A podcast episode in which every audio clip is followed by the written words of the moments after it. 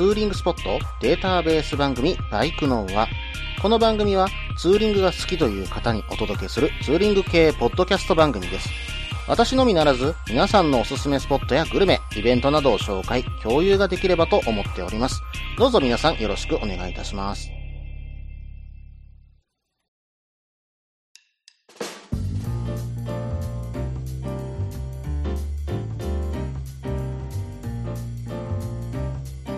はい、始まりました。バイクのは第125回ですね。お相手は忍者650とヘリテージ125に乗るタククロです。どうぞよろしくお願いいたします。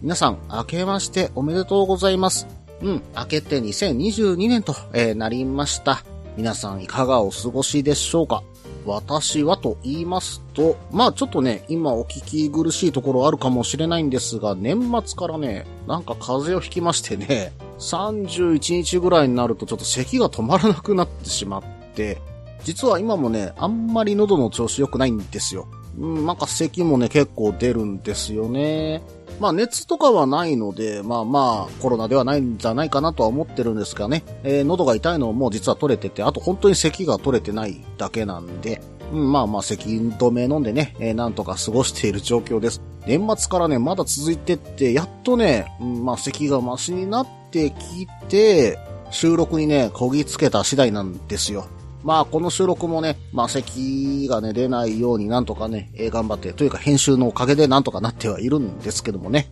そしてね、私、正月休み何してたかというと、まあまあ、このね、風は年末31日ぐらいにまあ、調子悪くなってきたんで、まあ、29かな ?12 月の29日、ぽっかりとね、予定がたまたま空きまして、うーん、どこかツーリングせっかくだし行こうかななんていうふうに思ってた時に、まあまあ、前々からね、ツーリング一緒に行こうという話をしていた方が一人いらっしゃいまして、その方と、そのお友達とね、えー3人でツーリングしてきました。行った先は、醤油発祥の地の一つとしてね、数えられる湯浅醤油。このお醤油を作っている町がですね、江戸から明治時代の風情を感じさせる建物がね、ずーっと連なってるんですよ。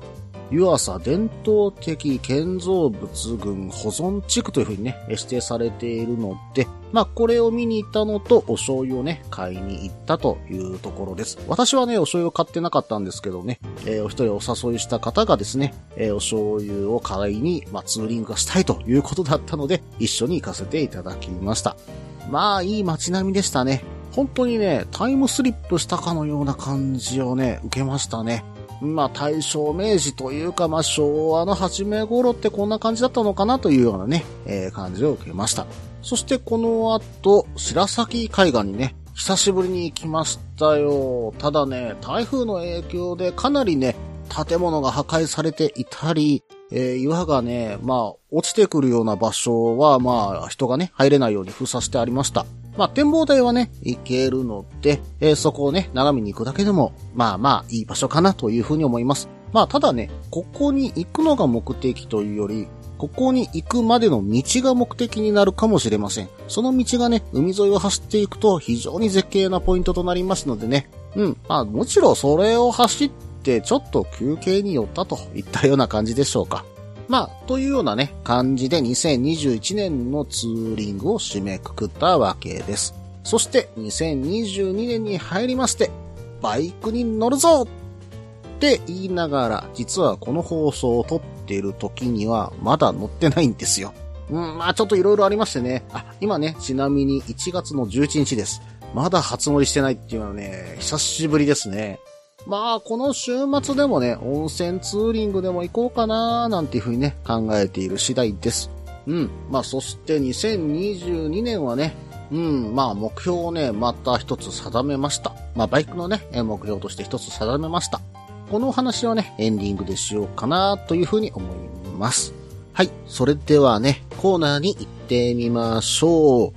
ツーリングアイテムのコーナー。このコーナーではツーリングに役立つ、面白い、楽しい、そんなアイテムを紹介するコーナーです。今回はですね、アッカザイワーさんからメールをいただきました。なんかアッカザイワーさんのメールたまにアッカザウワー、ザッ赤ザワワーっていう風にハンドル名がコロコロ変わってくるんですけど、これはわざとなのかな？うん、ちょっとね、面白おかしく見ております。はい、それでは早速ですけれども、読んでいこうと思います。件名、ツーリングアイテム紹介のコーナー。タククロさん、こんにちは。オフシーズンに入り、今年のツーリングはもう終わり。来年に備えて私が使っているツーリングアイテムを紹介したく筆を取りました。今回紹介するのは株式会社青ごち様から販売されているヘルメット装着型オーディオシステムハットサウンドです。簡単に言えばヘルメットに装着したアットサウンドの振動板がヘルメットのシェルを振動させて音が聞こえるといった電動型の装置になります。この装置のメリットは大きく3つあると思ってまして、カッコ1、ヘルメットインナーにスピーカーを置かないため耳の圧迫がないこと、カッコ2、装着にあたってはメットに装着したアタッチメントでの接続になるので、複数のヘルメットでの使い回しが簡単。カッコ3。ヘルメットの内装や丸洗い洗浄でもインカムのようにコードやスピーカーを外す必要がない。私の場合は3つのヘルメットにアタッチメントを付け、必要に応じて付け外して使っています。意外に蒸気のことって大事かなって思っての購入です。音量次第で多少音漏れはするようですが、一般道で使う限りクリアに聞こえますし、高速道路でも新東名の120キロ区間でもなんとか聞こえることは確認しました。振動板を動かすため、音楽再生時には電池の持ちが短めなようですが、僕は基本的にカーナビ音声主体なので、電池切れになったことは未だありません。過去交渉18時間。巧妙なインカムメーカーの製品ではないので、多少こなれていない部分もありましたが、ファームの改善で実用に耐えうるレベルになりましたが、大きさと重さが気になる人には気になると思います。気になる価格は約3万円と少々お高いかもしれませんが、複数のメットで使い回せて耳が痛くならないといった点、そして何よりレアな点が魅力かと思います。ということでね、アッカザイワーさんからメールをいただきました。ありがとうございます。アットサウンドね。一時期ね、うんと、バイク系のニュースではね、世間を騒がしていたシステムですよね。私もこのシステム非常に気になります。このもの自体はヘルメットの後ろ側に装着をして、まあなんかくっつけるような感じでね、装着をして、振動スピーカーを使ってヘルメット内に音を鳴らすといったようなシステムになっています。普通のね、うん、まあスピーカーと違って、この振動スピーカーというのがね、ミソなんだと思うんですが、音自体はヘルメットを振動させて音が出るわけですよ。どうも見ているとですね、ヘルメットによって、まあ音質も変わってくるそうなんですね。果たしてどんなヘルメットが一番音質がいいんだろうというふうにね、気になるところでもあるんですけどね。なんかね、軽くて硬い、まあカーボン系のヘルメットだったら軽い音が強かったりしたりするんですかねなんか重量感のあるちょっと重めのヘルメットとかになってくると重低音が強いとか、なんかね、その辺いろいろありそうですよね。まあ今のはね、私のあくまで推測ですけども、本当に、うん、いろんな音がヘルメットで楽しめるんじゃないのかななんていうふうにね、思ってしまうところもあります。そしてね、取り付けプレートさえヘルメットにつけてしまえば、まあまあ、本体自体は、まあ他のものにも移植できると。で、この取り付けプレート自体は、1セット、まあ2個なんですけども、えー、2000円ぐらいで売ってたりするので、まあまあ投資してもいい額かなと。そして本体も3万円ちょっとっていう風に考えると、セナやね、ビーコムとかよりはまあ安いものになりますよね。まあ、ただ、インカムではないので、あくまで音楽とかナビの音を聞くためのものになります。で、赤ザイワーさんが書いてくれている通り、まあ、スピーカーがね、やっぱりヘルメットの中に設置すると、まあヘルメットによってですけども、やっぱ当たったりしたりね、圧迫感を持ったりすることもあるわけですよね、インカムだったら。これはね、私のヘルメットはまあまあそこら辺はね、あのスピーカーの穴が開いてるんでいいんですけど、そうではないものにとっては非常にストレスになるので、この点はね、このアッドサウンドの方が優れていると思いますし、アタッチメントさえ変えれば、パチンパチンって簡単にね、変えてしまう。で、そのアタッチメントが、まあまあ、セナとかの、まあ台座とか買おうとすると、だいたい1万円ぐらいするんですよ。でも、このアッドサウンドのね、うん、あの取り付け金具って、取り付けのゴムみたいなものかな。これに関しては2000円ぐらいで済むっていうのも、これは一つのメリットですよね。えー、そして、えっ、ー、と、ヘルメットの内装とか洗うときに、このね、アタッチメントも邪魔にならないんですよ。これは非常に便利。だって、ね、うん、私もインカムの今セナのね、50S 使ってますが、台座外すのに、やっぱりネジとか外してゴソッと外さなきゃいけないというのは、ちょっとめんどくさいんですよ。まあ私、内装はまあまあ外せる部分しか洗ってなくて、あとはファブリーズ任せだったりするんですけどね。うん、丸洗いはね、まあどこかで一回ね、やりたいんですけどね。はい。話は逸れてしまいましたけども、まあまあ、あの、音楽を聴くということに関しては、非常にメリットの高い商品かなというふうに私も思います。まあ、この3万円というのを高いと見るか安いと見るか、まあ、セナの 50S とか買えば4万円超えてくるわけですからね。それに比べれば、音を、まあ、他のものと違う、本当に、まあ、綺麗な音かどうかはちょっとまだわからないですけども、まあ、面白いものに3万円投資する。まあ、音楽を聴くためとナビを聴くために投資するというものに関しては面白いんじゃないのかなと、私も思います。私もどこかでこれは試してみたいと思ってますので、なんかね、体験とかあったらいいなぁなんていうふうに思っているところですけどもね。皆さんはいかがでしょうか？ハッドサウンド。もしね、他にも試されてる方がいらっしゃったらぜひね、番組宛てにお便りください。アッカザイワーさんメール本当にありがとうございました。以上、ツーリングアイテムのコーナーでした。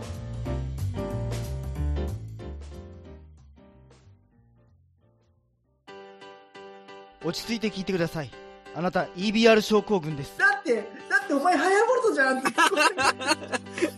もう私、ビュエルっていうアメ車乗ってますけど。なんか、無理やりいいこと言おうとして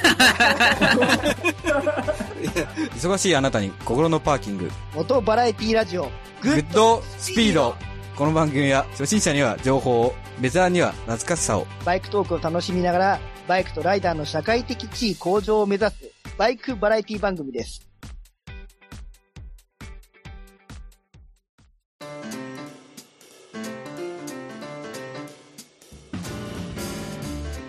はい、それではね、後半です。後半はですね、もう一本コーナーの方に行ってみようと思います。ツーリングスポット紹介のコーナー。このコーナーは私、もしくは皆さんから投稿いただいたおすすめのスポット、穴場のスポット、自分しかいないけど自分が好きなスポットなどを紹介するコーナーです。今回はですね、まあ2022年一発目というようなところで、私、タククロからね、紹介させていただこうと思います。で、以前からね、話す話すと言いつつ、全然話してない場所が一箇所あるんですよ。どこかというと、淡路島ね。我が兵庫県の、まあ、見つけの国。まあ、そういう風な名前がつくぐらい、食材の宝庫なわけですよ。しかも絶景スポットもたくさんある。まあ、東の伊豆と比べると、西は淡路島なんじゃないかな。ただ、伊豆ほどね、高い山があるわけではないんですが、冬のツーリングの定番としてはね、似たようなところもあると思います。さて、この淡路島ですが、私もね、行った場所もあるし、まだね、行ってないところもたくさんあるんですよ。それもね、含めて紹介していこうと思います。で、淡路島は、基本どうやって回るのかなと思った時に、冬はね、やっぱりね、時計回りにね、回るのが、まあ、走りやすいかなと。朝からね、明石海峡大橋を渡り、そのまま時計回りの方に走っていく。そうすることで朝日、まあ日が当たりながらね、ぐるっと回ってこれるんですね。お昼ぐらいに、まあ、南淡路水仙ラインに入っていれば、ずっと日を浴びながら入れるので、冬でも暖かく走ることができます。ということで、時計回り、まあ、明石海峡大橋付近から時計回りに、私の好きなスポット、もしくは行きたい場所をね、紹介していこうと思います。まあ大体淡路インターチェンジで降りていくか、まあ洲本をそれで目指していくか、もしくはね、淡路インターチェンジから東浦抜けて洲本に走るこの国道28号線なんですけど、この辺りが結構交通量多いのって、まあ飛ばしてね、洲本あたりまで高速でまあ飛ばしてっちゃうというのもね、一つの手かもしれませんけどもね。まあいかんせんね、朝早くやっぱり淡路島に入っちゃってるわけですよ。お店が閉まってると、この辺りって交通量多いだけで、あんまりね、魅力がないなと思うんです。まあ、お昼頃になるとすごい魅力のある店がいっぱい出てくるんですけどもね。ということで、まあ、28号線を南下するか、高速で洲本まで行ってしまうか、といった感じでね、進んでいきます。そして、洲本から、まあ、ここからね、えー私は非常に好きな道路になるんですが、県道76号線南淡路水線ラインに入ります。で、この南淡路水線ライン入った直後は、まあ、洲本城を右手に見ながら、そして左手にはまあ、海を見ながらね、大阪湾を見ながら走っていって、えーそしてね、温泉ホテル街みたいなところをね、通って抜けていきます。この温泉ホテル街をね、抜けてしまえば、もうこの後大阪湾の絶景、太平洋の絶景を望んで走ることができるといった場所です。この南淡路水線ラインがいいんですよ。交通量もね、それほどでもなく、まあ、鳴ヶ島付近までね、走っていきます。で、えー、由良のあたり、由良の街中を抜けると、この後はもう車がほぼいない回送路になります。まあ途中ね、謎のパラダイスっていうところもあるんですが、これはね、まあ皆さん知ってる方も多いと思いますので、今回はパスです。まあそのあたりの山岳地帯を抜けると、海沿いの非常に気持ちいい道路に抜けてきます。ここがね、本当に海が真横で、まあ綺麗なんですよ。どこまでも続いていきそうな、どこまでも走っていけそうな海沿いの道っていうのをね、やっていうほど堪能できます。まあ本当にガードレールがあるぐらいで横に海がもうずっと見て走れるので非常に気持ちいいです。まあ一部ね、コンクリートの堤防になってたりするんですけども、そこでね、まあバイクを止めて上に登って座っているだけでもね、非常に気持ちいいし、まあここの海、この景色を独り占めしてる感にね、なるので非常に私は好きですね。まあ、ということでね、私の好きなスポットの一つ、南淡路水線ラインの海沿いの道。うん。まあ、有名スポットではあると思うので、まだね、行かれたことのない方は、えー一度ね、行ってみるかといいと思います。そしてね、この、まあ、南淡路水線ラインを走り切ると、そろそろお昼かなーっていう感じになってきます。まあ、この辺りに来ると、福良の漁港あたりで何か食べたいなー平松食堂さんとかね、えー有名だし、もしくはね、道の駅渦潮に行って、淡路島バーガー食べるか、まあ、最近ね、ちょっと有名になってきたウニしゃぶね、えーここもこれで食べれますが、私としてはね、もう一つ紹介したい場所があります。福良からですね、洲本方面に少々北上してください。内陸の方なんですけども、そこでね、国道28号線を、まあちょっと北上して、まあ少し脇道にそれるんですが、そこにですね、洋食屋さん谷屋の店というね、お店があります。このお店ね、元ホテルのシェフがね、えーされているお店で、淡路島の地元食材をふんだんに使ったイタリアレストランになるんですよ。まあ、イタリアレストランとはいうよりは洋食屋さんと思ってもらった方がいいのかもしれませんけども、日替わりランチは750円ぐらいから食べれるので、まあ、淡路島のね、食材を、まあ、本当にね、いろんな形で料理していただけるので、面白いかと思うんですよね。しかもね、地元の方々に愛されているお店で非常に美味しいと有名なところでもありますので、ぜひね、ツーリングのランチにこちらに寄ってみるのはいかがでしょうか。洋食屋さん谷庵の店です。そして、ここで昼食を食べた後、福良にお買い物に行ってもいいし、道の駅渦潮までね、走るのも気持ちいいと思います。道の駅渦潮に行く途中の県道237号線、これもまたね、走ってて絶景ですからね、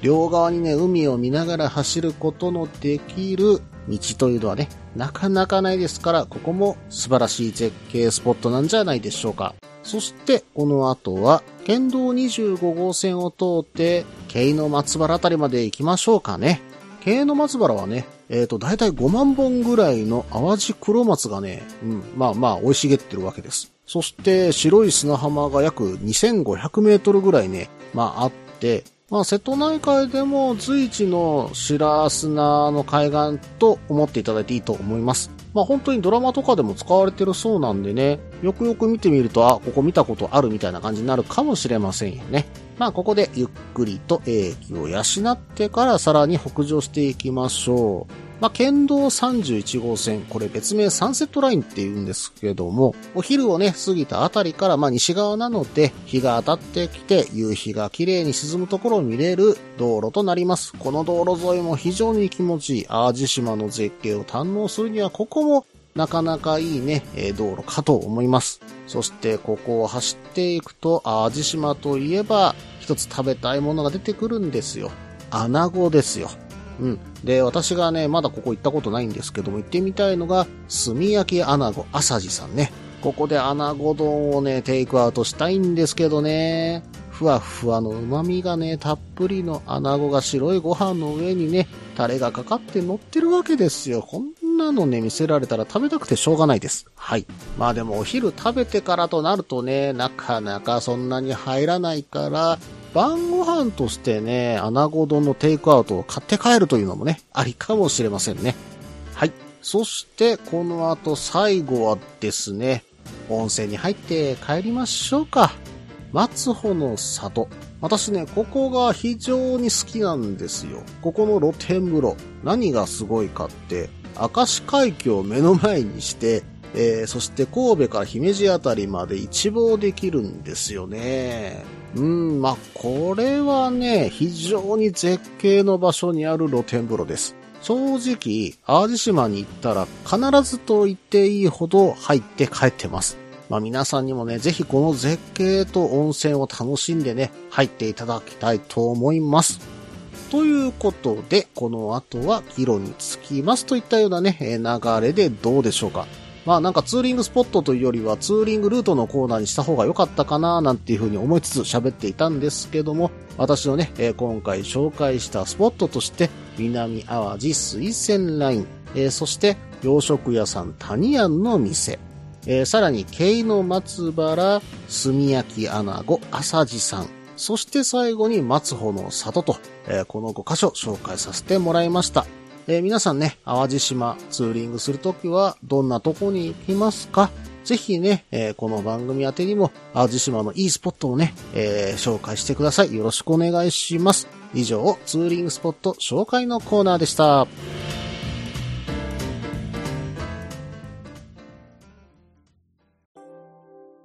みんなでお話できる行きつけのライダーズカフェ、ネットに作りませんか？バイク系雑談番組、アットみずき。この番組は、リスナーの皆さんにもコメントで参加していただく、インタラクティブ型バイク系雑談番組です。近況やお題から始まった話が、どんな話につながるのかは、参加する皆さん次第。アットみずきは毎週木曜日、21時からツイキャスにて放送中。番組の詳細は、アットみずきと入力して、ウェブで検索。皆さんとお話しできるのを楽しみにお待ちしています。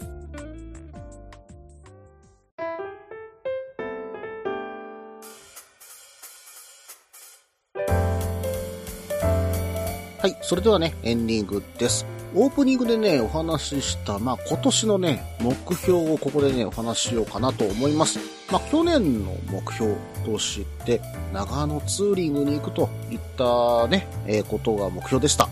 これは見事にね、11月に達成できましたということでね、うん、まあ2年連続の目標だったんですけども、うん、まあこれは一区切りついたかなというふうに思っています。